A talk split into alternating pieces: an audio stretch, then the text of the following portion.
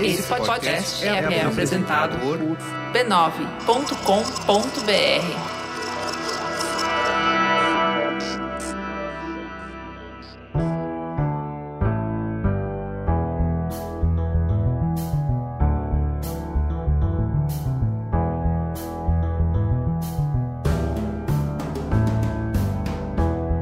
Mamileiros e mamiletes, bem-vindos ao seu exercício semanal de respeito e empatia. Eu sou a Cris Bartz. Eu sou a Juva Lauer e esse é o Mamilos, o podcast que te convida para conversas acolhedoras além do raso.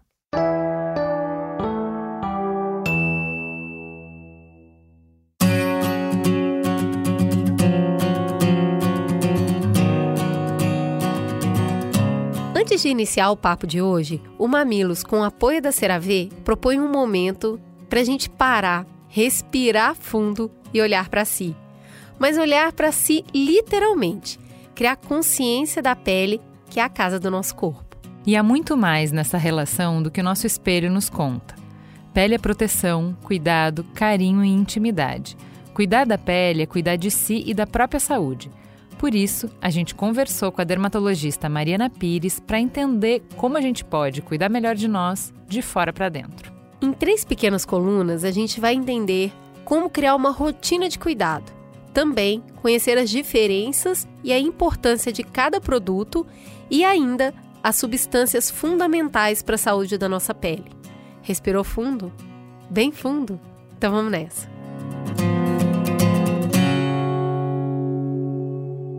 Vamos começar pelo início. Qual é a rotina básica de cuidado com a pele do rosto que todo mundo deveria ter? Uma rotina básica que todo mundo deve ter é um sabonete que higienize a sua pele para o seu tipo de pele, né? Se você for uma pele seca, a gente pega um sabonete que seja mais sensível. Se for uma pele oleosa, um sabonete para controle de oleosidade. Um hidratante é fundamental. A gente mora normalmente aqui em cidades tem carro, a gente está num meio muito cosmopolita. Até quem mora no interior também, tá, tá tudo muito mudado no mundo. Então, poluição, radiação ultravioleta, isso tudo altera a homeostase da pele e a gente tem muita perda de água transepidérmica. A gente perde água da pele. E isso faz com que surjam mais manchas, inflamação, doenças, rugas. Então, um tipo de hidratante específico para o seu tipo de pele. Porque até pele oleosa precisa sim de hidratante, tá? Tem muita, ah, minha pele já é muito oleosa, não precisa de hidratante. Óleo e água são coisas que não se misturam, são coisas completamente diferentes. Então, se você usar um hidratante específico para uma pele oleosa, você vai reparar que a sua oleosidade vai diminuir. E filtro solar, que aí eu sou a, a mais ferrenha, incentivadora de usar filtro solar, eu acho que todo mundo tem que ter esse hábito de usar filtro solar. E às vezes o paciente me pergunta que, ah, mas é só quando eu sair de casa. Não, vamos ter o hábito de usar sempre. Você só escova o dente quando sai de casa? Não, você acorda e você escova o dente. Então, vamos acordar, escovar o dente e usar o filtro solar, porque até hoje em dia a gente fica muito tempo no celular, em computador, essa luz visível, ela pode causar manchas, ela pode piorar de um melasma, manchas de espinha e, enfim, não é só câncer de pele, mas eu acho que tem que ter esse hábito, esse cuidado. Então, eu acho que essas três coisas, um sabonete, um hidratante, um filtro solar, você sempre fala nos pacientes, você já ganhou em 90% de cuidado com a tua pele. E aqui, eu posso ir na farmácia e comprar esse produto? Ou eu preciso antes passar numa consulta com um dermatologista? Você pode, na farmácia, comprar produtos para o seu rosto, um produto de higiene, de hidratação, um filtro solar, sem problema algum, né? Os dermos cosméticos, eles não exigem receita médica. Agora, a questão é, você tem que saber o seu tipo de pele para saber o que, que você vai comprar. Se você tem uma pele seca, se você tem uma pele oleosa, uma pele mista, para você direcionar qual o tipo de produto que você vai comprar, qual sabonete, qual tipo de hidratante, qual tipo de filtro solar. Ai, meu Deus, eu não sei meu tipo de pele. Coisas simples para a gente saber. Uma pele oleosa, você vai ver os poros mais abertos, você vai ter um brilho ao longo do dia maior, você tem uma tendência a cravos e espinhas, isso geralmente é de uma pele oleosa. Já uma pele mista, a gente vê normalmente essa parte de oleosidade na zona T, testa, aqui em cima do nariz, no queixo. E já uma pele seca, a gente tem normalmente poros quase que imperceptíveis, é aquela pele que não vê poro nenhum, mas tem uma tendência a descamação, a coceira, ela arde, às vezes quando toma banho, sai do banho, isso é uma pele seca. A normal é aquela maravilhosa, que tá sempre tudo perfeitinho, tem um pouquinho de poro, mas é normal, um pouquinho de cravo, mas é aquela pele que tudo se adapta com mais facilidade. Você falou de dermocosméticos. Qual é a diferença entre um produto dermatológico e um cosmético? Então, a diferença de um dermocosmético para um cosmético é que o dermocosmético precisa passar por testes, por pesquisas clínicas que realmente vão comprovar a sua eficácia. Ele vai ter ativos farmacológicos para conseguir penetrar mais profundamente na pele. Por exemplo, você pode escolher um hidratante que vai ter ativos como ceramidas essenciais, vai ter um ácido hialurônico, ele vai ter uma tecnologia muito mais aprimorada, porque ele vai penetrar profundamente na pele. Já o cosmético, ele vai ter uma ação mais imediata, ele fica apenas na parte mais superficial da pele, como se fosse uma maquiagem. Você lava ele tira ali. Ele não vai ter essa tecnologia que tem de um dermocosmético. Eventualmente pode causar mais irritação, então a preferência que a gente dá é pelo dermocosmético. Cuidar da pele não é um luxo e nem se curvar aos padrões de beleza. Também não acaba no protetor solar diário e nem deve ser feito apenas em caso de problema de saúde. Cuidar da pele é admitir que o maior órgão do corpo e o único exposto à luz do dia merece um cuidado a mais de nós para nós. Consulte o seu ou sua dermatologista para conhecer o tipo exato da sua pele. Tenho certeza que logo você encontrará a rotina de cuidado que mais faz sentido para você. CeraVe e Mamilos ajudando você a cuidar da sua pele.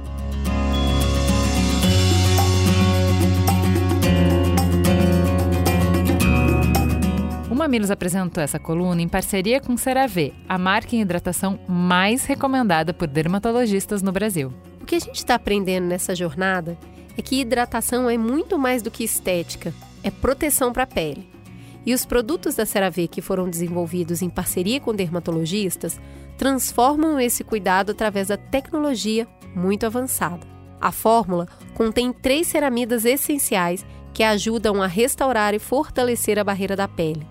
Também traz ácido hialurônico, que ajuda a reter a hidratação natural que a gente mesmo produz. Mais do que essa fórmula que possui tudo o que a gente precisa para uma hidratação profunda, os produtos ainda possuem um sistema de liberação avançada chamada tecnologia MVE, que garante 24 horas de pele hidratada, saudável e macia o dia todo.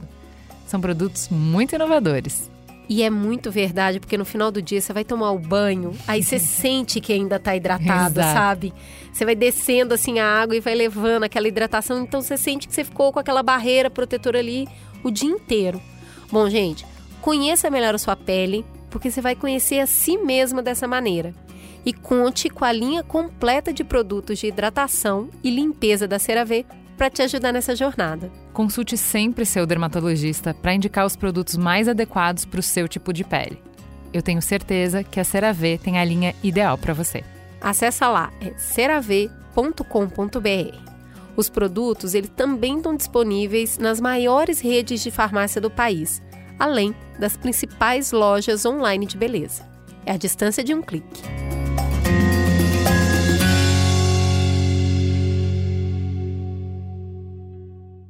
A tensão entre Rússia e Ucrânia vem aumentando há várias semanas.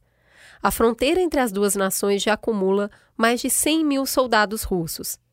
Estados Unidos e países da União Europeia leem a ofensiva como uma ameaça iminente não só à Ucrânia, como à Europa, enquanto o Kremlin nega a possibilidade de ataques.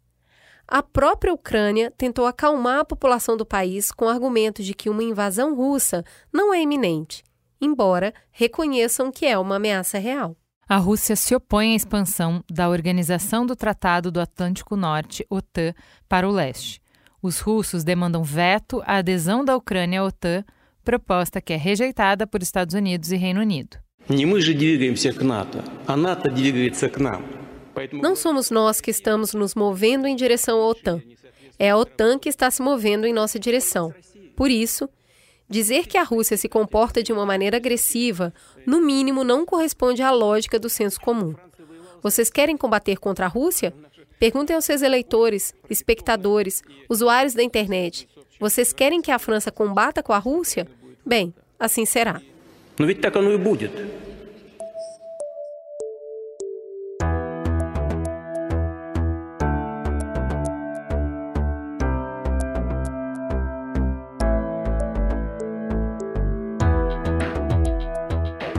As palavras do presidente Vladimir Putin, ditas em francês perfeito, com rosto concentrado e tom de voz mais que sereno, gelaram a espinha de cada uma das milhões de pessoas que o assistiram, nas TVs internacionais ou na internet. Nessa terça-feira, dia 15 de fevereiro, a Rússia anunciou que está retirando algumas de suas tropas da fronteira com a Ucrânia. O Ministério da Defesa russo disse que os exercícios em larga escala continuam, mas que algumas unidades foram retornando às suas bases.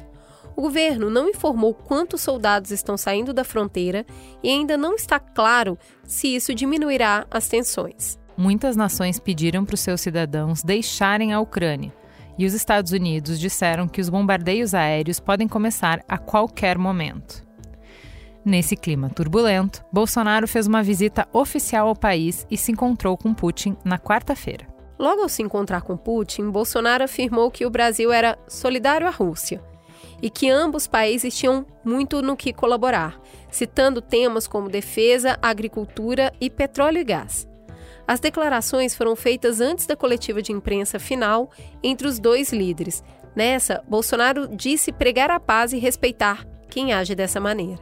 A confirmação da ida de Bolsonaro a Moscou causou reações no governo norte-americano. Nos bastidores, diplomatas dos Estados Unidos demonstraram contrariedade em relação à visita. A viagem do chefe do executivo brasileiro a Moscou também gerou memes na internet. Teve gente brincando que Bolsonaro teria evitado a guerra e a hashtag Bolsonaro Comunista ficou entre os assuntos mais comentados do Twitter. Afinal, o que está em jogo nesse conflito e o que o Brasil tem a ver com isso?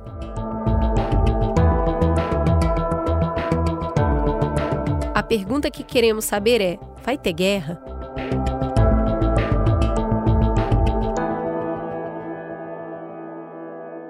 Então vamos lá, vamos começar pelo começo, apresentando a nossa dupla queridinha de relações internacionais.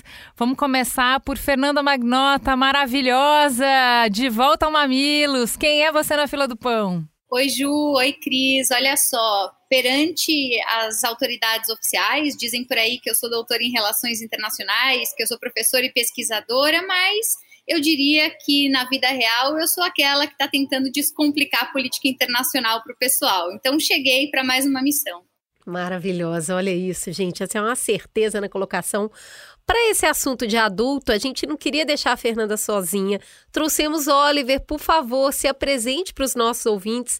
Quem é você na fila do pão? Oi, Cris. Oi, Ju. Um prazer estar aqui novamente. Eu sou professor da, da FGV, tanto quanto a, a Fernanda também estudo a geopolítica é, e como ela impacta nosso dia a dia, tanto aqui no Brasil, mas também lá fora. Muito bem. Juliana, a gente começa por onde nessa bagunça? Eu queria começar recomendando que, se você ainda não ouviu o programa que os dois fizeram sobre liderança global com a China, volta lá, porque faz, tem muitos requisitos, tem muitas referências, muitos conceitos que eu acredito que vão ser bem úteis para a discussão que a gente vai fazer hoje. Começando pelo começo, então, por favor, desenhe para qualquer pessoa entender o que está acontecendo na Ucrânia. Olha só, pergunta bem simples, né? Para a gente começar assim de leve, light. É, vou tomar aqui então a frente, vou fazer alguns comentários. Tenho certeza que o Oliver depois vai poder complementar muito bem, como ele sempre faz. Aliás, um prazer, uma alegria ter a chance de compartilhar com ele mais um programa. Eu concordo, viu, viu, Ju, viu, Cris? Aquele programa de China ficou bem massa. Até hoje tem gente ouvindo e me dizendo que gostou.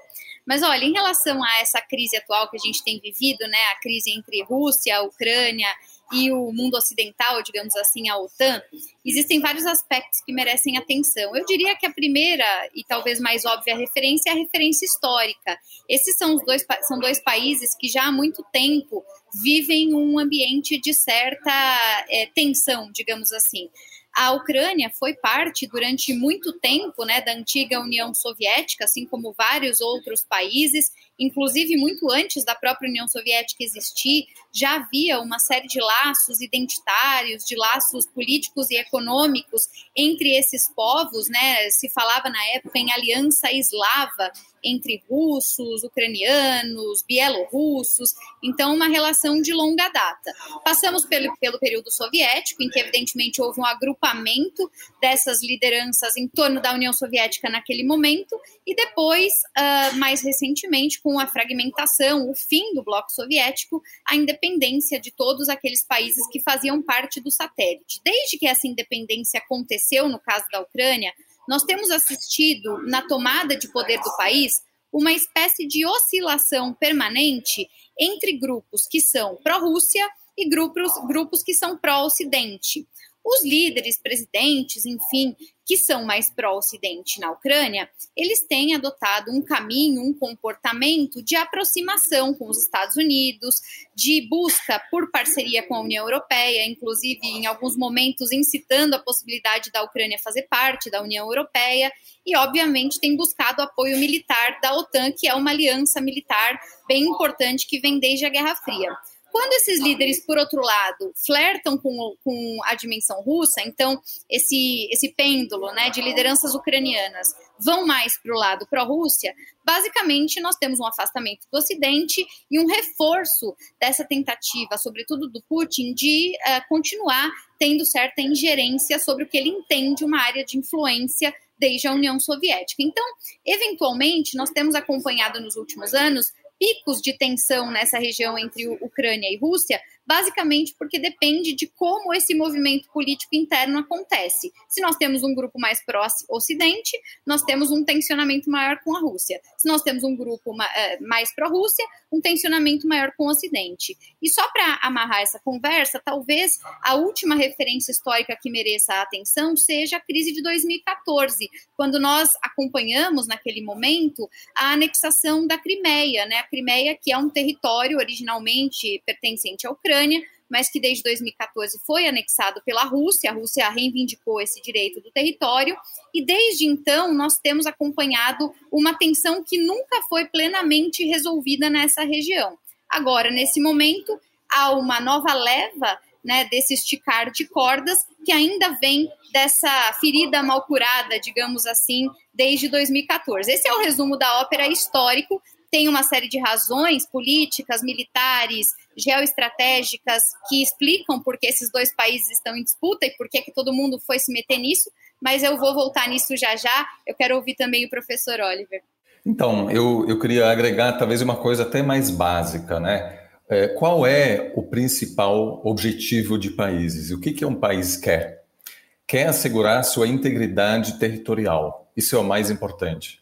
É, é a principal preocupação, acima de tudo, é defender suas fronteiras. E para fazer isso, países grandes fazem o quê? Eles querem controlar ou influenciar o que acontece nos países ao seu redor, porque dessa forma eu consigo minimizar o risco de um outro país me invadir. E aqui no Brasil a gente acha que tudo aquilo é papo do século XIX, mas não é, porque tem países na história que somem de fato. Né? A Polônia, por exemplo, passou períodos na, na qual não existia mais. Né? A Alemanha, a Rússia é, chegaram a ocupá-la, tem países, a Prússia, por exemplo, deixou de existir. Né? Então, países sempre têm que se preocupar com sua sobrevivência. Grandes potências buscam formalizar o seu controle sobre países da vizinhança. Os Estados Unidos têm uma grande vantagem: possui dois vizinhos fracos, o Canadá e o México, e é protegido por dois grandes oceanos. Isso foi chave para explicar a ascensão dos Estados Unidos. A Rússia não tem essa vantagem, ela está sempre preocupada, porque a história russa foi marcada por invasões tanto da Mongólia, mas também é, de Napoleão, Hitler, ou seja, grandes invasões que sempre deixaram a elite é, política econômica da Rússia muito preocupada. Por quê? não há uma é, divisão física, né, como montanhas, por exemplo, que é, protege Moscou. Então, se, por exemplo, a Ucrânia é dominada por um rival, um inimigo, é, tem, a princípio, fácil acesso para invadir a Rússia. Isso tudo parece coisa meio histórica, mas são coisas muito atuais. E até é muito hoje... básico de estratégia de war, não é? Se você precisa do território russo, quais são os territórios que você tem que proteger para que seja mais difícil de alguém te roubar esse território? Exato. Então, é, é, diante desse trauma né, da Rússia, aquilo que a, a, Fernanda falou, existe um laço histórico. Kiev, né, a capital da Ucrânia, é, foi a primeira cidade russa. Foi só depois que Moscou transformou-se na, na, capital que é hoje. É, então, a preocupação russa, nessa, né, a gente fala muito de esfera de influência, né? O que, que é esfera de influência? Isso nada mais é do que a tentativa de uma grande potência de controlar o seu entorno para se sentir mais seguro. O que aconteceu quando a União Soviética colapsou? A Rússia deixou de ser uma grande potência por um período, assim que muitos a tratavam, né, como uma ex-grande potência, que porém ainda mantém armas nucleares e nunca deixou de se considerar uma grande potência. Só que passou por um momento de muita fraqueza. É, e, a, e, nesse momento os Estados Unidos aproveitaram, e aí existe um grande debate, eles se aproveitaram demais desse momento de fraqueza, por quê? Obviamente, para se proteger e também proteger a sua integridade, eh, integridade territorial, países como a Polônia, a Hungria e a República Tcheca pediram para fazer parte da OTAN, que é uma aliança de defesa que tem o famoso artigo 5, que diz: um ataque a qualquer um dos nossos membros é um ataque a todos os membros. E dessa forma, a Polônia, obviamente, queria se proteger de uma futura agressão russa. De novo, algo muito atual. Nos anos 80, havia uma acumulação de tropas soviéticas na fronteira com a Polônia, porque os sindicatos estavam fazendo greve, estavam protestando contra a ocupação soviética. E por pouco a Rússia não invadiu, como aconteceu agora na Ucrânia. Então, o presidente da Polônia fez de tudo para convencer naquela época o Bill Clinton de entrar na OTAN. Só que a Rússia até hoje diz que os Estados Unidos prometeram logo depois no, do final da Guerra Fria, que não expandiriam a OTAN para a Europa Leste. Essa promessa, de fato, não foi feita por escrito, é, mas alguns relatos demonstram que durante negociações de maneira informal, o chanceler dos Estados Unidos, à época, levantou a hipótese e disse: olha, que tal a Alemanha entrar na ONU, a gente não expande mais a OTAN. Só que nunca foi feito por escrito. Então criou-se aí um mito, a grande injustiça, o povo russo foi enganado pelos Estados Unidos e isso hoje o, Putin usa isso semanalmente para mobilizar sua população, obviamente. Mas no fundo nem importa mais quem está certo e quem está errado, porque estão claramente assim os russos estão mobilizados e enxergam o avanço americano na Europa Leste, né, a expansão da ONU que diga-se de, diga de passagem, é, é, fruto também do desejo popular da Europa Leste. Né? Não é que os Estados Unidos é, invadiram esses países, mas os, os, é, os húngaros, os tchecos queriam fazer parte, tanto como a maioria da população da Ucrânia hoje quer fazer parte da OTAN para ter a proteção americana contra os russos. Só que, como a Fernanda bem disse, é um país dividido, há partes também onde é, pessoas se sentem mais próximo da, eh, próximos da Rússia, têm é, até, até, passaporte russo, e quando em 2014 houve enfim, um, levante popular, né, levou à queda de um presidente pró-russo, os russos, em resposta a isso, ocuparam uma península da Crimeia, que também é onde está uma base militar russa, que dá acesso à água quente à, à Rússia, né, que é o Mar Negro, dá depois acesso pelo Bósforo aos oceanos para evitar que todos, toda a frota russa tenha que é, ficar apenas no, no norte da Rússia, que é, onde não se pode passar por causa da temperatura por é, uma parte do ano. Então, tudo isso para dizer, o conflito hoje é um conflito estrutural e mesmo infelizmente, se a gente tiver uma solução diplomática em breve, aquilo aí sempre vai dar problema. É uma questão de quando vai dar problema de novo. Eu entendi que tem uma questão territorial de proteção dos países que estão em volta. Mas qual é o pior cenário? Qual é o maior medo da Rússia? Se esses países, se a Ucrânia passa a fazer parte da OTAN e a Rússia não pode mais invadir, porque senão tem toda a represália do grupo da OTAN, por que, que ela invadiria? Qual que é, o que, que é o real interesse que esse território ou oferece? Porque a gente estava muito acostumado com isso em guerras que aconteciam no Oriente Médio porque eles tinham lá riquezas de petróleo ou eram pontos de passagem né, que, muito importantes para é, agilidade de comércio. Nesse caso aqui, me parece que não é tanto sobre o que o território oferece, mas sim onde ele está.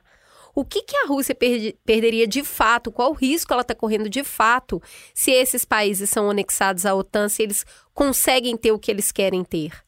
Olha, Cris, Ju, tem uma dimensão que é justamente ligada a essa questão da estratégia geopolítica que a gente não pode desprezar.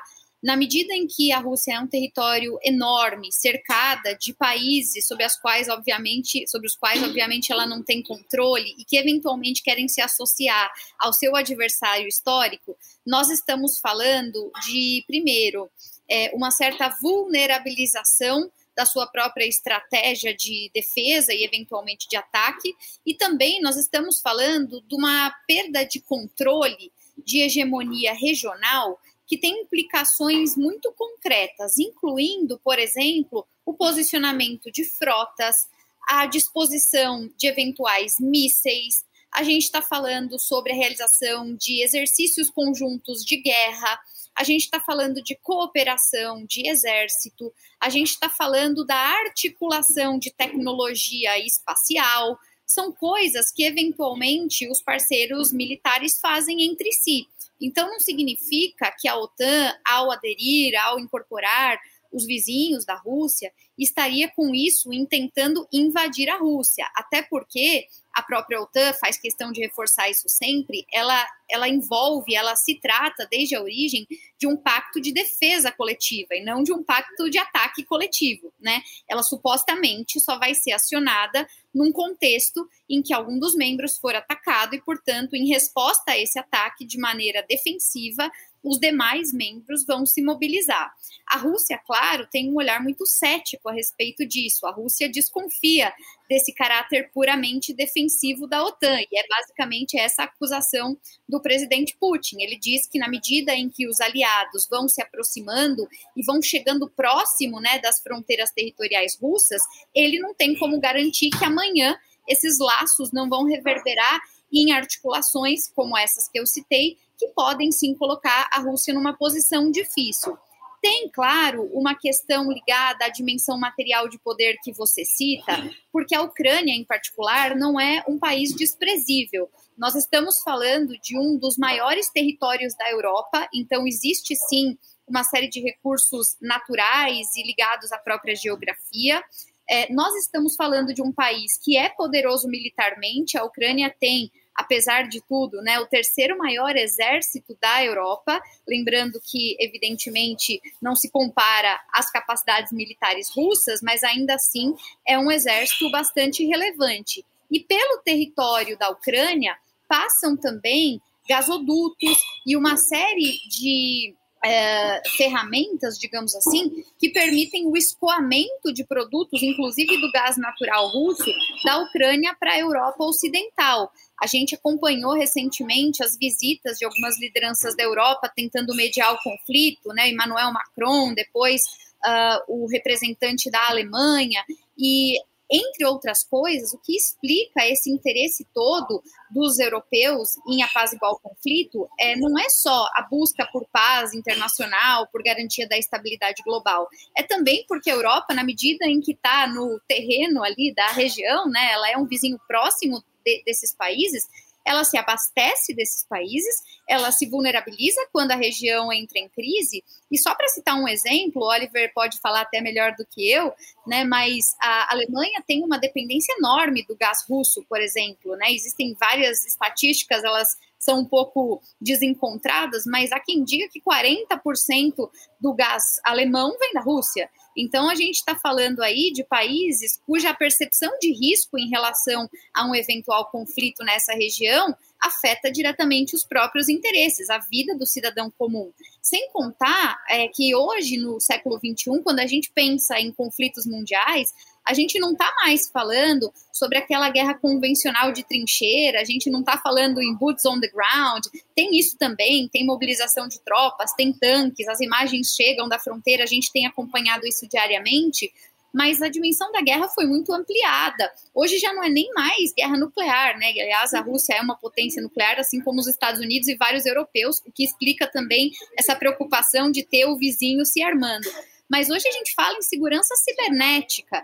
Inclusive, um tema em torno do qual tanto Ucrânia quanto Rússia são super experientes. A tecnologia cibernética, tanto de ataque quanto de defesa nesse campo, são outros temas sensíveis. Então, assim, o, o, o, campo de debate é muito vasto e eu não pretendo cansar vocês com isso, mas a ideia é mostrar que a gente está falando de uma região que envolve uma série de implicações históricas mal resolvidas, a gente está falando de disputa de poder tradicional, aquela de antigamente, por território, por recurso, é, por domínio, né, hegemônico, e a gente está falando de tudo isso misturado nesse caldo de século XXI, de mundo globalizado, de novos desafios transnacionais que precisam ser é, combatidos e que vulnerabilizam, criam é, um senso de urgência diferente nos países. Então, eu acho que tudo isso ajuda a explicar o porquê no interesse da Ucrânia. Não é uma dimensão única do tipo, ah, estão lá em busca do petróleo, estão lá em busca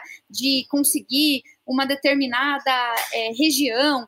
Às vezes parece que é sobre isso, mas no final das contas, como o Oliver disse, é um dilema estrutural. E eu, eu até tenho dito sempre né, que é curioso pensar que a crise na Ucrânia não é sobre a Ucrânia. Né? No, no limite, é uma crise da política internacional. É a gente discutindo transição hegemônica, discutindo ascensão e queda de potências, porque os russos estão o tempo todo tentando mostrar que o Biden, de certa maneira, é um presidente fraco, que os Estados Unidos não têm mais a capacidade de resposta que já teve outrora. É, ao mesmo tempo, o, o, o, presidente Putin, ao fazer isso contra o Biden, vai tentando mostrar que há uma fragmentação no Ocidente, que europeus e americanos não estão na mesma página necessariamente o tempo todo do mesmo jeito, né? E claro, todo mundo vai reagindo a esse movimento.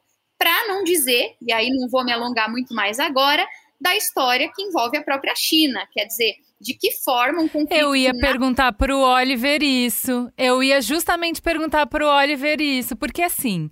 Estamos aqui falando, falando, falando de hegemonia, estamos aqui falando de o equilíbrio das peças do, do tabuleiro. Estados Unidos está bem mais longe do que a China, se é para falar de geopolítica mais dessa, dessa tensão local. É, China, como a gente referenciou no início do programa, está justamente no momento de troca de poder, né? De ter o ônus, como vocês explicaram, da liderança. Por que, que a gente não falou de China até agora, Oliver? Como que, como que China entra nesse, nessa conversa? Ou nem entra? Se matem aí, briguem desgraçados. Antes não, de, entra, de falar. Vamos dar esse spoiler, vai, Oliver, super entra. Antes de, de falar da China, só queria é, trazer um ponto também que me parece importante lembrar que é o seguinte: o Vladimir Putin é, foi espião do KGB na cidade de Dresden, na Alemanha, no dia que o muro de Berlim caiu. E naquela noite as pessoas é, na Alemanha Oriental inteira foram para a rua para festejar. E eu lembro muito bem disso porque eu tinha oito anos e quando meu pai é, ficou sabendo, ele me disse: Vamos, e a gente pegou um carro e a gente foi para receber as pessoas que estavam saindo da Alemanha Oriental para Berlim é, é, Ocidental e a gente, é, assim, eu obviamente não lembro, tinha oito anos, eu não lembrava, sete, eu não lembrava da relevância geopolítica daquele momento, mas eu só estranhava porque meus pais estavam aos prantos, é, abraçando pessoas desconhecidas, né? E para o Putin aquilo foi uma catástrofe, porque ele sabia que aquilo era o início do fim da União Soviética. As pessoas não queriam mais viver sob a dominação russa. E iniciou-se naquele momento um declínio muito traumático para um povo acostumado em ser um povo imperial, um povo que controlava, que projetava sua influência cultural. Então, isso é um trauma pessoal do Putin também. E ao longo dos próximos 10 anos, a Rússia passou por algo que nenhuma nação industrializada passou na história: um declínio da expectativa de vida brutal, um desemprego. Não havia desemprego na União Soviética, porque, na pior das hipóteses, uma pessoa produzia algum bem que ninguém precisava. Né? Uma, ou seja, muito também um desperdício que havia uma falta de alocação, é, é, né, que, que, sempre é um problema de regimes é comunistas, de sistemas socialistas, mas é, é, foi um, um, momento muito problemático. Naquela época, é, o Gorbachev foi um líder fraco, o Yeltsin teve um problema com alcoolismo, etc. Virou uma piada internacional, é, enfim, foi é, humilhante. E o Putin se dispôs a reerguer, entre aspas, a antiga glória. Né? Ele também tornou-se autoritário, mas é, é importante perceber que a Rússia não aceitou essa transição e a Alemanha, por exemplo, aceitou depois da Segunda Guerra Mundial. A Alemanha também queria dominar o mundo. E uh, o Adolf Hitler falava todos os dias da necessidade da Alemanha projetar seus valores, superioridade, eh, superioridade cultural, racial, etc. Só que deu muito errado, a Alemanha foi ocupada e naquele momento o povo alemão aceitou: nós deixaremos de ser uma grande potência e a gente vai abrir mão de qualquer ambição de ser uma grande potência mas a gente vai assumir que nós somos os culpados pelo que aconteceu e viraremos uma nação pacifista. Que, aliás, explica porque a Alemanha até hoje recusa enviar é, armamentos para a Ucrânia. A Alemanha não tem um exército sério, né? é, nem quer ter. É, se orgulha da sua é, nova tradição pacifista, que até é um, incomoda um pouco os seus vizinhos, porque a Alemanha não contribui para o esforço da OTAN em, em se defender. Esse processo não aconteceu na Rússia. É, então, foi muito atraente também para o Vladimir Putin dizer: comigo, a Rússia voltará a ser uma grande potência, voltaremos a ser o império. Porque a Alemanha, sendo um país, apesar de ter um, um poder econômico relevante, não consegue influenciar seus vizinhos da mesma maneira que uma grande potência. Né? E a Alemanha aceitou isso, a Rússia não. É, isso quer dizer que a Rússia mantém um pensamento de grande potência que hoje só os Estados Unidos também têm, e a China, é, que claramente se beneficia nesse momento do isolamento crescente da Rússia é, do Ocidente. A Rússia assinou uma série de grandes acordos de fornecimento de gás aos chineses, né, que de certa forma é também ajuda a Rússia a buscar alternativas, porque existe o risco da Europa ficar com medo, a Alemanha ficar com medo e dizer: eu não sei se consigo mais confiar na Rússia sendo o meu principal fornecedor de gás. Isso, mesmo durante a Guerra Fria, a Alemanha comprava gás dos russos. Era uma, uma forma de estabelecer um mínimo de confiança. Mas agora, a Alemanha, 10 anos atrás, depois da catástrofe nuclear, do acidente nuclear no Japão, decidiu se desfazer eh, da, da energia nuclear. Por quê? Porque Angela Merkel queria prevenir a vitória nas urnas do Partido Verde. Roubou a pauta da oposição. Foi muito popular, os alemães adoraram é, e falaram: isso vai ser a nossa transição energética, a partir de agora vamos só usar energia renovável. Só que antes de chegar lá, passaremos por um momento de altíssima dependência da Rússia, porque a Alemanha ainda não tem capacidade de produzir sua própria energia renovável. E o Putin agora está aproveitando desse momento porque os alemães já passam por uma crise energética, o preço está altíssimo e a Alemanha não tem como arriscar perder esse acesso do gás. Muito desse gás passa pela Ucrânia, há também o um novo gasoduto, né, o famoso Nord Stream 2, que, é, que é, passa por fora da Ucrânia. Mas a, a Rússia sabe que a Alemanha está com as mãos amarradas. Está, faz parte de uma aliança com a, alguns Estados Unidos mas quer evitar uma guerra porque se os russos chegarem a desligar o gás, a, a, a, né, passar por uma ruptura de fornecimento, a Alemanha passa por um problemaço. A economia vai sofrer, etc. E a China está lá longe, basicamente observando aquilo, que é ótimo porque com o seu isolamento crescente, a Rússia passa a fazer parte, de certa maneira, da, da esfera de influência da China, né? passa a ser um país dependente economicamente da China é, e isso certamente é algo benéfico é, para os chineses que conseguem comprar o gás russo a um preço menor. E também tem outra: com o Ocidente ocupado com a Rússia, a China consegue também se articular, se projetar mais na Ásia, sem que os americanos estivessem prestando atenção. Né? A Rússia é um negócio que ocupa a agenda do Biden e da Alemanha, enquanto a China pode avançar o seu projeto, o seu próprio projeto de estabelecer a sua esfera de influência na Ásia. Eu posso fazer um comentário, porque com uma fala dessa do Oliver, não tem jeito de eu não falar uma coisa, eu preciso falar, não vou poder viver sem isso. é... Não é, é assim. Bom, primeiro, né, vou, vou, claro, concordar com o relator, né? Tudo que ele disse é isso aí, tá tudo, tá tudo muito mais do que explicado.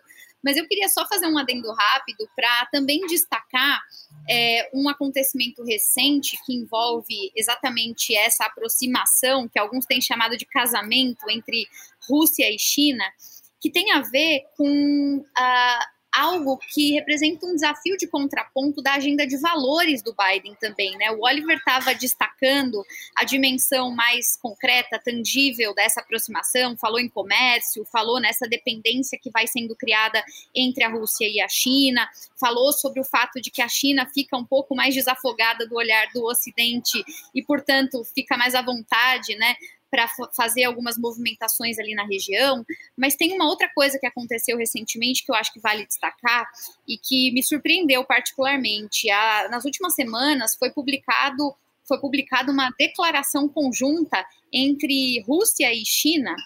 E nessa declaração conjunta, além deles terem firmado de certa maneira, né, uma parceria, uma amistosidade bem-vinda, né, uma coisa assim, eles citaram algo que interessa muito aos debates ocidentais que a gente tem feito nos Estados Unidos, na Europa e também aqui no Brasil, que é sobre o que é a democracia. Esse documento ele é, afirma algo que isoladamente os dois países já há algum tempo têm tentado incutir no seu discurso, de que há vários tipos de democracia, segundo a visão russa e chinesa, né?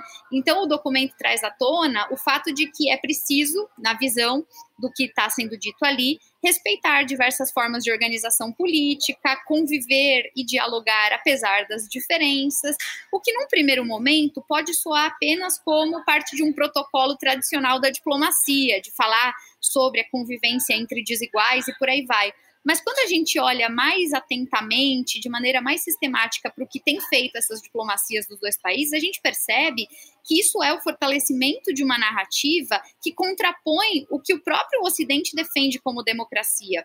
O presidente Biden ele tem se colocado como o grande responsável por promover uma agenda tradicional liberal norte-americana baseada né, em democracia, numa pauta econômica de caráter liberal, tem reforçado aspectos ligados aos direitos humanos, à liberdade de imprensa, fala sempre sobre a questão da diversidade, é, agenda verde, diplomacia verde, ele tentou, de alguma forma, ao se tornar presidente, resgatar uma série de tradições dos Estados Unidos e se apresentar como aquele que define a pauta do jogo, aquele que define a agenda global, a partir da qual todo mundo vai sentar para negociar e a partir da qual todos serão cobrados, inclusive. Na medida em que esse conflito cria condições para que Rússia e China olhem uma para outra e percebam que elas têm em comum, né?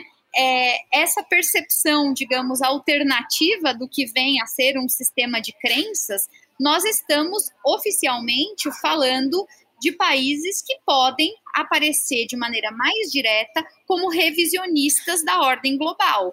Países que não estariam mais apenas dispostos a dizer, ok, aceitamos essas regras do jogo e vamos jogar a partir dessa cartilha, mas que se sintam empoderados de alguma forma, se sintam fortalecidos nas suas agendas nacionais para questionar as regras do jogo, para dizer, olha, talvez a gente tenha uma visão alternativa do que vem a ser a ordem global. Talvez as estruturas de governança precisem sofrer algum tipo de alteração.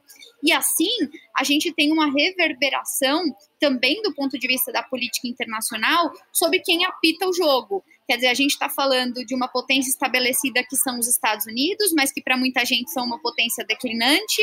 A gente está falando da Rússia, que é uma ex-superpotência, agora potência emergente, aspirante à superpotência, e nós estamos falando da China, que até outro dia era uma potência média, uma potência regional, e de repente capturou o olhar e a atenção de todo mundo. Então, só queria fazer essa última observação, porque me parece que a disputa em torno do que vem a ser democracia é uma disputa que não tinha aparecido de maneira oficial em nenhuma manifestação conjunta desses países e que eles começam a se sentir à vontade para colocar um pouco mais de água nesse feijão, viu, gente? O Oliver deu uma risadinha meio assim sarcástica ali. O que, que foi, Oliver? Não, é que o grande, a grande questão, eu concordo totalmente com a Fernanda, é que o que, que isso significa na prática, né? Por um lado, é, você tem um sistema que a gente chama de multipolar, né? Que mais potência senta na mesa, a princípio é algo positivo, porque tem maior representatividade.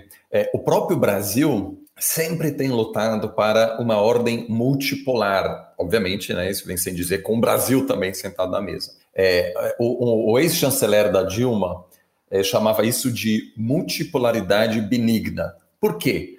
Porque várias teorias das relações internacionais dizem que multipolaridade, várias grandes potências, dá problema. Porque é óbvio, um relacionamento entre duas pessoas é mais simples, três, quatro, cinco, vai aumentando, vai complicando, né? Você tem mais relações aí que o risco de guerra aumenta enquanto um sistema com uma grande potência, a princípio, é estável. Por quê? Porque você pode ter pequenos conflitos entre os Estados Unidos e Iraque, Estados Unidos e é, a, a ex-Yugoslávia, mas isso não vai desestabilizar o sistema.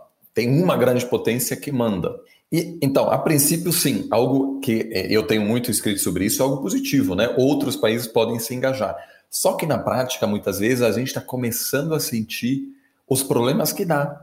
Por exemplo, a briga da China e da Rússia para é, controlar a internet nesses países, né? Os, as chamadas cortinas de ferro digital. Né? É, é, agora, por exemplo, não se pode usar, é, bom, faz tempo, né? Não se pode usar aplicativos americanos na China.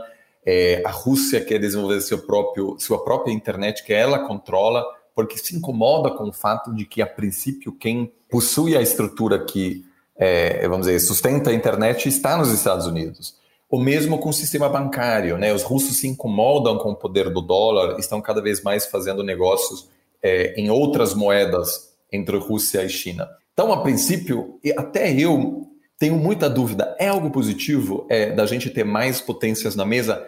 Em vários sentidos, sim, mas em outros, a gente se acostumou muito a um mundo em que as coisas estão hiperconectadas, a gente pode comprar produtos de outros países, a gente viaja para outros países, a gente convida alguém é, da China para dar uma palestra aqui, depois a gente vai para a Rússia, Estados Unidos, tudo conectado.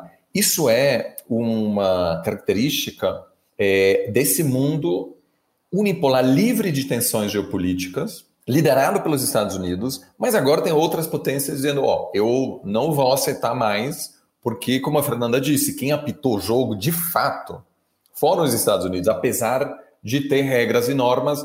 E eu até diria que, em retrospectiva, a gente vai achar que, apesar desses problemas todos, o período entre 1990 e 2020 foi um período, querendo ou não, pacífico, né? Não houve grandes guerras entre superpotências. Agora, a gente vai ter que dedicar muita energia para é, reduzir as tensões entre os americanos e os russos, entre os americanos e os chineses, né? Que, de certa forma, o conflito atual, a tensão atual na Ucrânia, é o novo normal.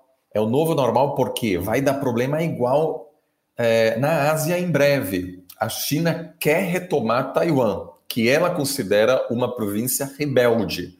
Os Estados Unidos manda armas para Taiwan e considera um país que tem, é, na verdade, não o considera como um país independente, mas diz que a população de Taiwan tem o direito de autodeterminação. Eles podem querer resistir a pressão chinesa. Então, muitas pessoas dizem que se os Estados Unidos é, abandonar, entre aspas, é, a, a Ucrânia, deixar que a Rússia integre novamente a Ucrânia na sua esfera de influência, a China vai perceber aquilo e dizer: ótimo, os Estados Unidos estão em declínio, então eu vou agora avançar e reintegrar finalmente Taiwan para fazer parte da China continental.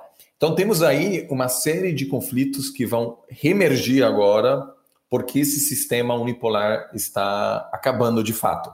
É ótimo para analistas de relações internacionais, mas eu acho que vai causar muito estresse para empresas internacionais, por exemplo, que precisam de peças da Índia, da China, dos Estados Unidos, produz é, em Bangladesh, depois vende na Espanha aquilo vai complicar e muito, porque as tensões geopolíticas vão atrapalhar muito essas relações comerciais eh, e entre as pessoas que se acostumaram a um sistema eh, mais estável. Essa fala final do Oliver, ela me lembrou a fala do Atila no primeiro programa sobre Covid que a gente fez lá em fevereiro de 1800 e alguma coisa, que era um maravilhamento pelo vírus, né? Olha como esse vírus é potente, vamos analisá-lo? O Oliver está falando a mesma coisa, dessa mesma maneira, dessa ausência de estabilidade que a gente vai enfrentar daqui a pouquinho. Vamos para a prática, vamos descer para o prático. Qual é o risco de uma guerra tradicional lá, como a Fê falou?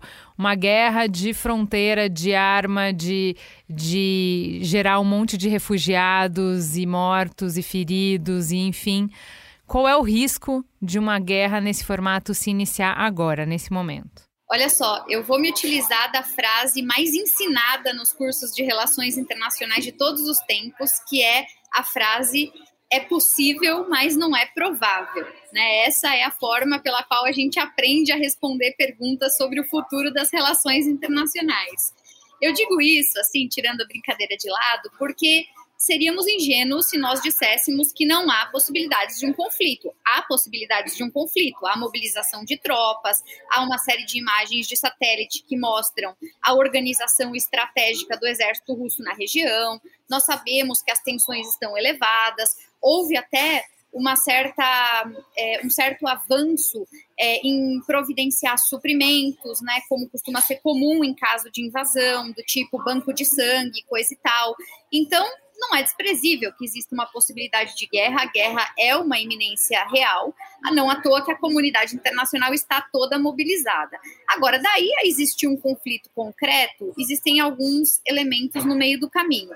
Mesmo que esse conflito acontecesse eventualmente, resta saber de que tipo ele seria, porque eu já me, me deparei aqui com diferentes análises de estrategistas militares nos Estados Unidos, por exemplo, que discordam sobre qual seria o teor de um eventual conflito. Né? Alguns pensam numa invasão e ocupação massiva, algo que seria realmente bastante dramático em termos de uh, presença militar, e outros já não acreditam nisso, acreditam que mesmo que houvesse uma invasão, seria uma invasão eventualmente mais circunscrita, com respostas mais cirúrgicas do lado da OTAN também.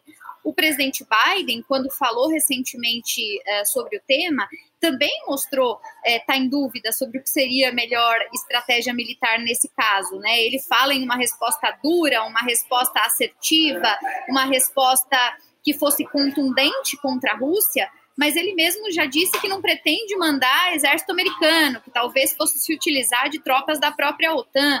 Então, é, a resposta que eu brinquei do é possível, mas não é provável, apesar da brincadeira, ela é realmente uma resposta apropriada.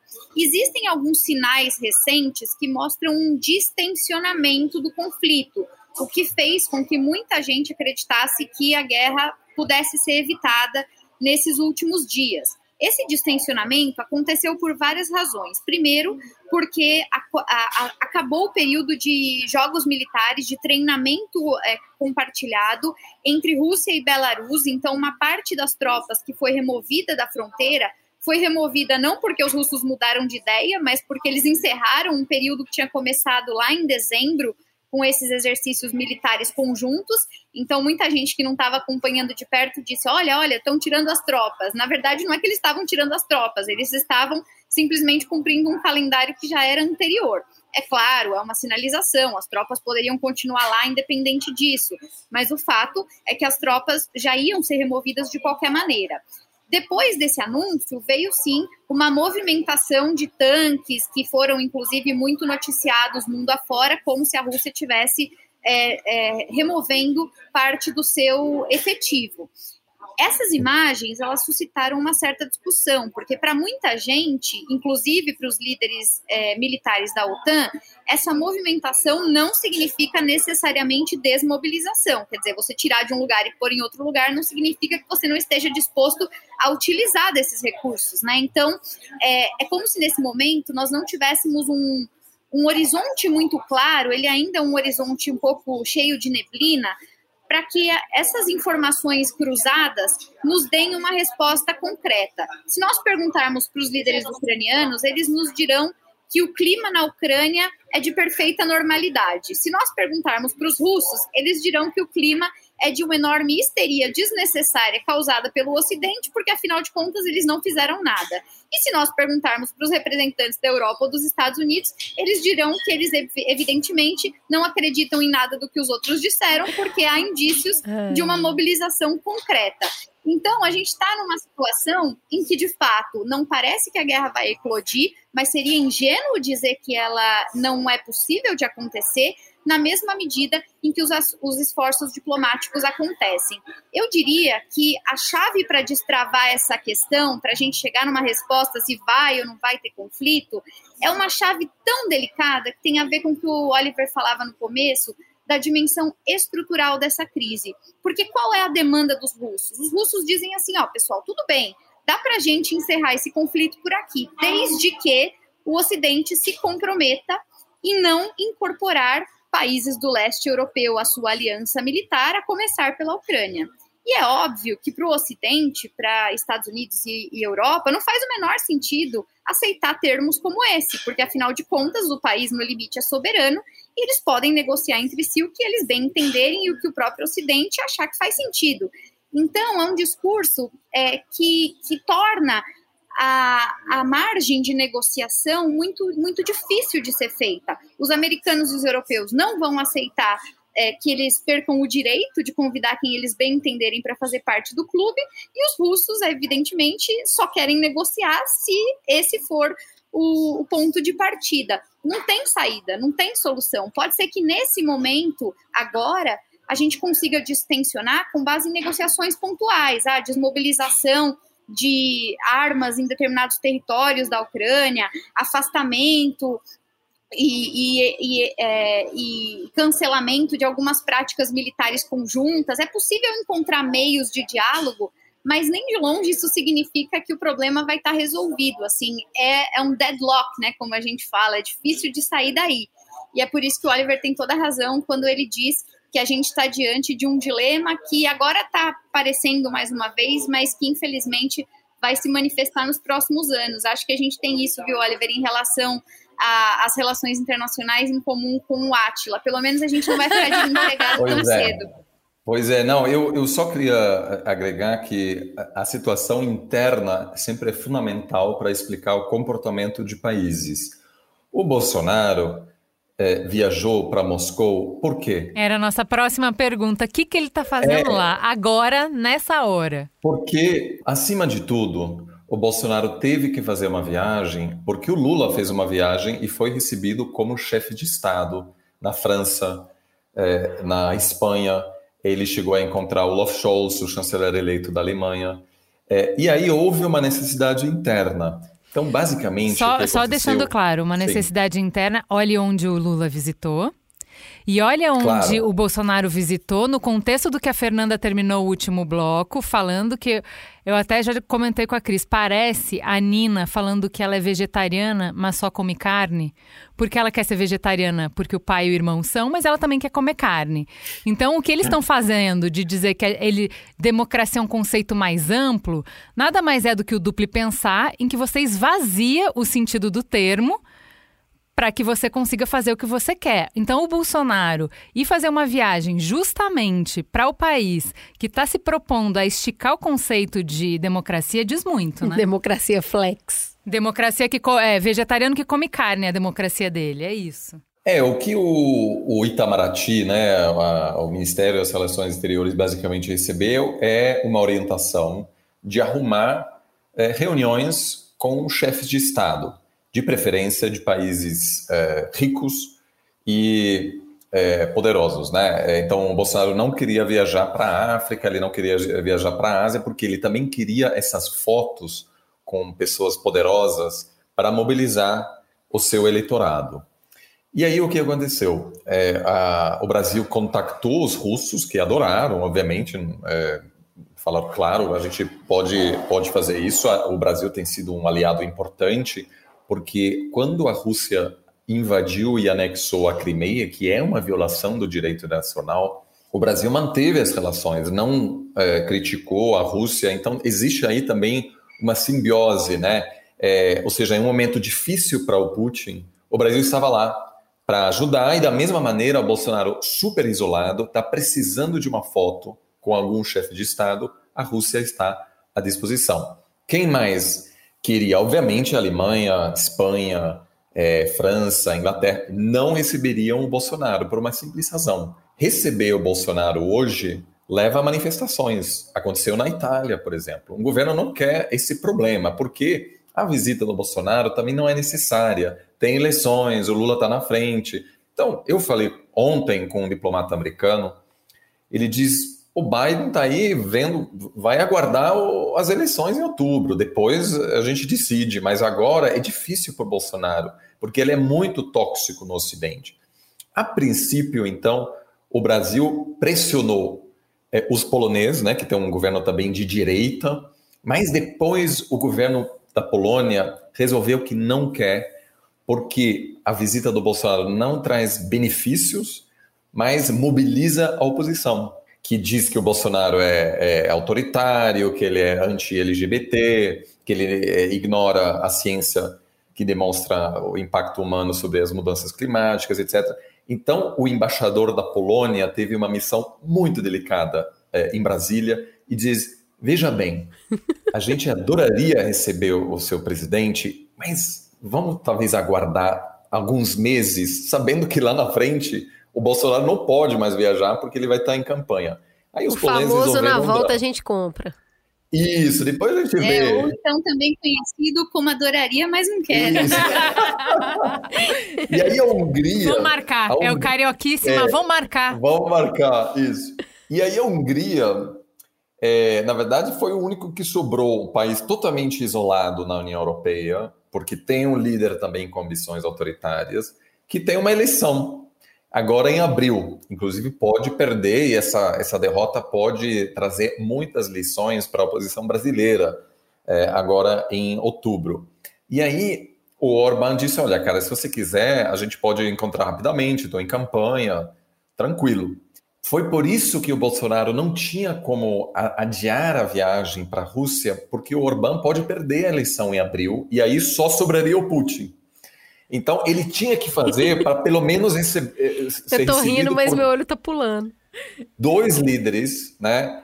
É, então. E a acabou, Turquia? Assim... Ele não bateu na porta da Turquia? Olha, a Turquia, eu, a, a, princípio, eu acho que é uma, uma ideia interessante. Eu acho que o Erdogan também um líder com ambições autoritárias, um homem né, que quer se projetar como o cara, um grande líder.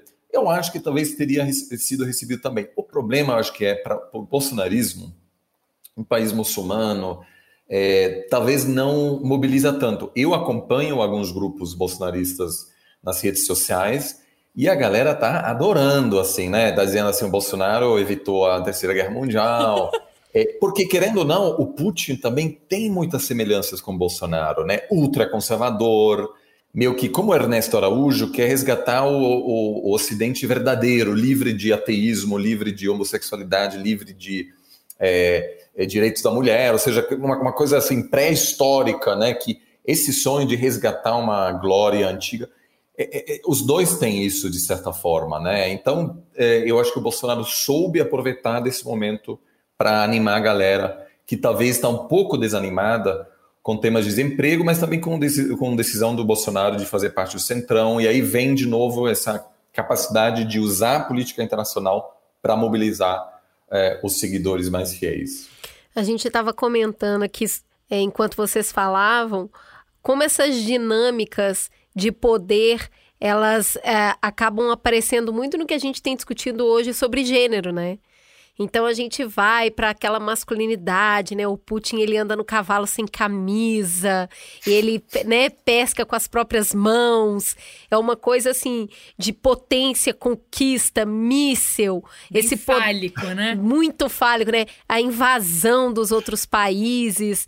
Eu preciso voltar aquele momento onde eu era o único que tinha fala, eu, homem cis, branco, hétero.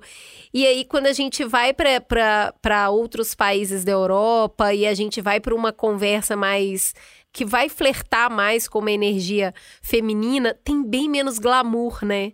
É muito trabalho, é muita resistência, muita negociação, muita diplomacia, mas não é sexy. Igual esse lugar desse, né, esse poder tão tão tradicional. E, e, e, parece que é isso, é política tradicional com poder tradicional, com uma questão de gênero tóxica e, e, e tradicional. É bem interessante de símbolos, isso. né? É, tem muito de símbolo, tem muito de como é que a gente exerce poder. Quando a gente fala de comunicação não violenta, também é poder ceder a coragem de você ser vulnerável é outro tipo de exercer poder que a gente é, traduz como masculino e feminino não como genitália, mas como é, formas de influência, como linguagem, energia, como jeito energia. De ser no mundo, é. né? Você imagina, você virar e falar assim, então, gente, eu tomei uma decisão que eu não quero mais ser grande potência, que foi o que a Alemanha fez. Eu tenho outras prioridades no momento. E assim, de alguma maneira, se tem algo a, a, a olhar para esse universo e ver algo de evolução, é ver que tem poucas pessoas, embora poderosas e barulhentas, mas poucas pessoas ainda muito a, agarradas a esse poder tradicional. É esse jeito de ser no mundo tão bélico, tão ameaçador. Assim, no final de semana a gente já tinha escolhido a pauta e o assessor do Putin ele faz um discurso com uma voz tranquila, sabe? Eu vou te matar. Com aquela voz bem tranquila, falando, mas eu vou negociar. Vocês querem que eu negocie com a França? Vocês querem que eu fale com o Macron? Vocês vão ser arrastados para uma guerra que vocês não querem e não vai dar tempo nem de piscar. Então, assim. É, é ameaça na alta, né? É, uma é ameaça, né? É.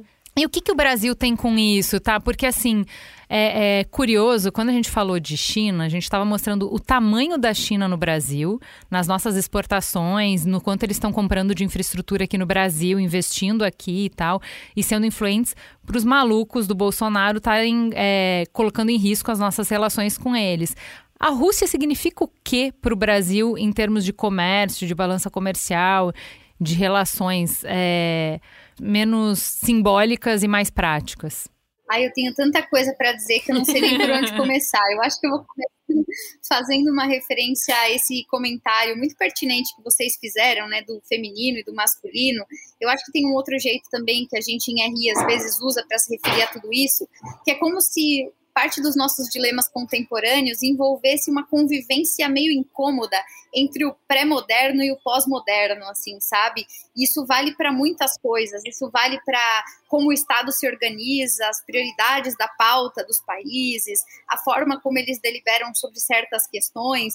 Eu até estava aqui me lembrando enquanto vocês desabafavam que eu participei em 2016 das eleições presidenciais nos Estados Unidos, né? A famigerada eleição que elegeu o Trump, estava lá participando diretamente das campanhas e nunca vou esquecer o que um assessor, né, primeiro escalão da equipe da Hillary me disse depois de um debate.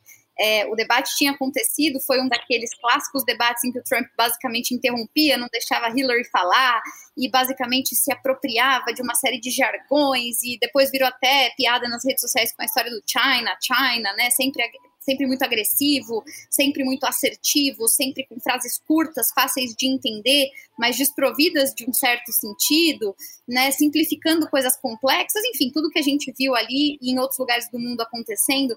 E o assessor da Hillary na época, que tinha ajudado na preparação do debate, olhou para mim e disse assim: sabe qual, sabe qual é o problema dela? Eu disse qual? Ele disse assim: o problema dela é que ele, ela não é o Trump. E é isso, assim, em certos momentos a gente percebe que ao invés da barra desses líderes, né, ser elevada e, e, e, da gente esperar que eles se comportem como figuras mais presidenciáveis, digamos assim, na verdade o grande público se seduz pelo fato de que eles fogem ao script. Então, quanto mais excêntrico for o líder, mais genuíno ele parece, mais as pessoas se identificam, mais os ressentimentos são mobilizados e aí a gente consegue capturar certas massas, né? Foi o que aconteceu em grande medida em vários dos países que a gente está acompanhando, incluindo o Brasil, não só esses que a gente citou. Mas, enfim, também agregando aqui na nossa terapia em grupo o meu desabafo, eu concordo inteiramente com vocês que a gente está vivendo mesmo essa difícil convivência, né? E aí, em relação ao Brasil, queria acrescentar algumas coisas que o, o Oliver bem colocou. É, o Brasil, assim, mantém relações é, com a Rússia, boas relações, relações consideradas estratégicas. Vários presidentes ao longo da nossa história, em diferentes matrizes do campo ideológico, visitaram a Rússia, estiveram na Rússia. Não é um problema falar com a Rússia, ou mesmo diversificar os nossos parceiros. Aliás, ao contrário, é uma característica da diplomacia brasileira manter relações com diferentes. É, interlocutores. Então, de nenhuma forma, essa visita, pela ótica de nós que somos os especialistas, ela é mal vista pelo fato de que o Brasil queira se é, manter próximo de um país como a Rússia. Não é o caso, né? A Rússia, ela representa para o Brasil é, um, pa um país afeito, seja porque é um BRIC, né? Assim como China, África do Sul, Índia, então tem afinidades típicas do mundo emergente, é, nós temos uma agenda comercial que é importante para o Brasil. É, o Brasil importa da Rússia boa parte dos adubos e fertilizantes que são utilizados como insumos na nossa indústria, na indústria do agronegócio.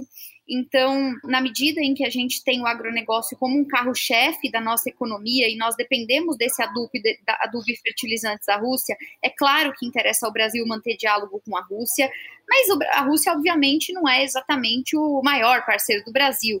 Aliás, quando a gente olha para os gráficos comerciais, por exemplo, a gente tem lá a China, Estados Unidos na dianteira, depois uma série de outros países, até chegar a países muito pequenos, do tipo Irã, por exemplo, que ainda estão na frente né, da, da Rússia em relação às trocas comerciais.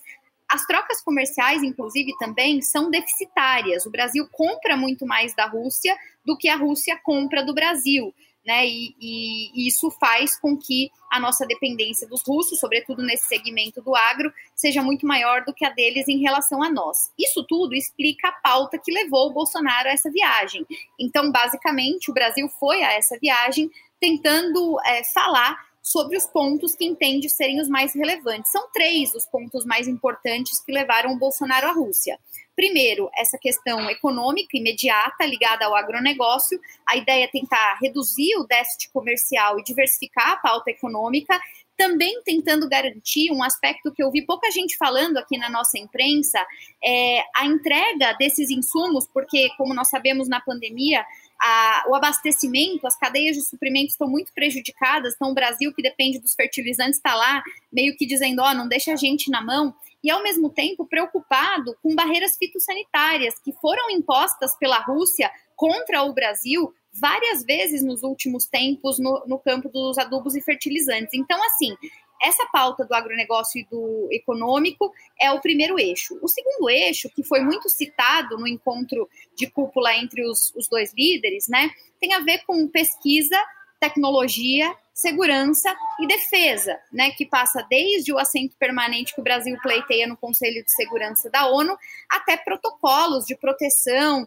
a informações, é, a compartilhamento de dados que possam ser úteis para conjuntamente os países monitorarem fronteiras, melhorarem a cobertura é, da sua inteligência em relação a possíveis crimes transnacionais que podem ser combatidos de maneira conjunta. Né? Então, tem um campo de defesa aí, de colaboração, onde a Rússia é muito proeminente e o Brasil pode se beneficiar. E, por fim, tem uma dimensão regional que essa está nas entrelinhas. Ninguém da comitiva oficial disse abertamente que elas seriam negociadas, mas eu, se tivesse que fazer uma aposta de um milhão de dólares, eu diria que em algum memorando que em algum dia se tornará público, haverá essas informações. Certamente, nas conversas a portas fechadas, aconteceram diálogos sobre a Argentina e diálogos sobre Venezuela, que são vizinhos nossos, vizinhos importantes, vizinhos estratégicos e vizinhos com os quais a Rússia mantém um diálogo próximo, que em alguma medida é do interesse brasileiro. Então, se eu tivesse que resumir que Bolsonaro foi fazer lá do ponto de vista prático, eu diria que é agronegócio, segurança e defesa e preocupação com aspectos regionais. É óbvio que, como Oliver disse, tem uma agenda paralela, que não é a agenda do Brasil, mas é a agenda do presidente Bolsonaro, que é a agenda eleitoral, que é o aceno para o seu próprio público, que são os gestos para uma comunidade internacional. E eu só queria concluir esse comentário infinito dizendo que algo me chamou muito a atenção durante essa visita, que foi a, adoção de certas ambiguidades do lado brasileiro. Né? Na primeira manifestação ao lado do Putin, Bolsonaro disse a seguinte frase: que o Brasil é solidário à Rússia e que essa viagem demonstrava para o mundo que o Brasil e a Rússia podem crescer muito com as relações bilaterais. De cara não parece nada demais, né? Quer dizer, bom, estamos aqui para estimular o vínculo entre os dois países. Mas no momento em que isso acontece, de crise com a Ucrânia, de crise com o Ocidente, soa quase de maneira indireta como se o Brasil tivesse dizendo assim: olha, se vocês por acaso do Ocidente virarem as costas para mim, vejam que eu tenho uma alternativa. E eu estou aqui sentado junto de uma grande potência, que é o que o Oliver há pouco nos dizia. Então é como se o Brasil, obviamente, sem ser literal, estivesse com essa viagem sinalizando para os seus desafetos ocidentais ou para aqueles que preterem o governo brasileiro que ele tem alternativa, que ele tem opções. Né? E isso também tem significado quando o assunto é diplomacia internacional. Bom, gente, eu acho que a gente conseguiu ter uma visão geral sobre como as coisas estão hoje, como elas chegaram até aqui, como elas estão agora e o tabuleiro aí para onde ele pode se movimentar. Eu acho que, como é, eleitores, é uma sinalização muito importante para o Brasil e, como pessoas que moram no planeta Terra. Né? E que vão lidar com essas, esse, essas negociações que acontecem no dia a dia entre a, cada vez mais superpotências, é um assunto fascinante. É muito fascinante. Acho que é isso que. É, toda vez que vocês vêm aqui, eu saio com essa sensação que é realmente um mundo infinito de conversas e de negociação, onde o diálogo é a ferramenta principal, né, para articular, para debater, para tentar aterrizar um pouco a necessidade de cada um, mas de ninguém 100%, mas um pouquinho de cada um, para manter esse equilíbrio que é muito tênue né? Ele é muito, ele é frágil. Equilíbrio então, instável, né? É, essa instabilidade, né, o comprimido que vai dosando ali, as doses homeopáticas para manter isso, é sempre o diálogo, é a diplomacia e é nisso que vocês são tão bons, né, em analisar essa política internacional e como que a gente continua a manter essa, essa estabilidade ou quase instabilidade, né? É, o equilíbrio do caos, né? Eu acho, é, sinceramente, independente de quanto isso interfere no nosso cotidiano, né? E essa é a nossa dificuldade de pegar pautas de relações internacionais aqui no Mamilos. O Brasil está sempre com um incêndio então parece que essas questões estão muito é, são muito afastadas da gente. Por que, que eu vou me dedicar para isso se eu não entendo nem o básico do que está acontecendo no meu quintal? Eu acho que é, não, a gente pode tentar outras explicações para justificar, mas no final é porque para a gente é sempre fascinante. Então muito muito obrigada por virem. Posso fazer só uma observação final, é, só para dizer o seguinte, que no limite, no limite do limite, se a gente não estiver entendendo nada, mas a gente quiser reconhecer que o que acontece no território do outro talvez importe na nossa rotina, é só pensar que se der ruim, se der guerra, com certeza o preço da gasolina vai subir. Eu tô achando que isso o pessoal tá acompanhando bem de perto, viu? Exato, e teria um impacto direto no, na eleição. Né? O aumento da inflação nessa altura do campeonato seria péssimo para o governo. Então, realmente, são, são assuntos, eu concordo totalmente né, com, que vocês estavam dizendo. A gente fica tão. toda a energia, toda a nossa atenção acaba sendo absorvida por é, assuntos internos que muitas vezes a gente acaba perdendo um pouco, né? O, o, a gente esquece de que lá fora muitas coisas acontecem que nos impactam aqui no nosso dia a dia. E é tudo sobre política. A gente está falando de um conflito como esse que acontece no meio de disputas eleitorais em quase todos esses países. Né? O Brasil vai passar por eleições, os Estados Unidos têm eleições legislativas super importantes agora em novembro. China tem eleições agora esse ano. França tem eleições nos próximos meses, sem contar o Putin, que não tem eleições, mas que está querendo permanecer lá por muito tempo, né? Então, todo mundo tem uma dinâmica doméstica para administrar também, o que coloca um pouco mais de complexidade nesse jogo. Mas é isso. Estamos aí. Com uma cereja no bolo chamada pandemia. Então, assim, é, é, é, muita camada, né? Tem muita coisa acontecendo ao mesmo tempo, e eu acho que quando a gente tem essa visão de fora, a gente critica melhor também a nossa visão de dentro. Esse mundo muito autocentrado que você acredita que só está acontecendo com você. E aí eu acho que isso tira muito da autoestima também do pensar e do diálogo dentro do país. Quando a gente entende que é uma questão mundial e que está todo mundo caminhando eu acho que também revigora um pouco o aspecto do, não, peraí, eu não tô tão para trás, tá? Vamos lá, problema todo mundo tem, eu tenho os meus, mas estou vendo que fulano e ciclano também estão ali tentando. Não deixa de ser uma grande pesquisa para entender como o mundo tá, é, é, uma, é um tempo, né? O tempo em que estamos vivendo. Mais uma vez, muito obrigada por vir aqui compartilhar conosco tanto dessa sabedoria, dessa inteligência de entender o mundo. Muito obrigado pelo convite é, e a gente espero que a gente possa se falar mais vezes lá no futuro. Infelizmente, sempre será sobre alguma crise, mas é ótimo conversar com vocês. Obrigado. Exatamente, gente. Olha, uma alegria, um prazer falar com vocês. Sempre, nossa, muito bom estar com o Oliver, uma, uma honra. E é isso, né? A gente está a gente tá sempre aqui para falar de crise, os, os cavaleiros do apocalipse, como eu brinco, mas pelo menos as crises que é, não são exclusivamente nossas, né? Parece que quando a crise é coletiva dói menos, não sei, não sei, mas é o que parece. Tá certo. Que, que bom que vocês são dotados de tanto carisma, porque o assunto é sempre tenso. Obrigada, gente. A gente se fala na semana que vem. Um beijo.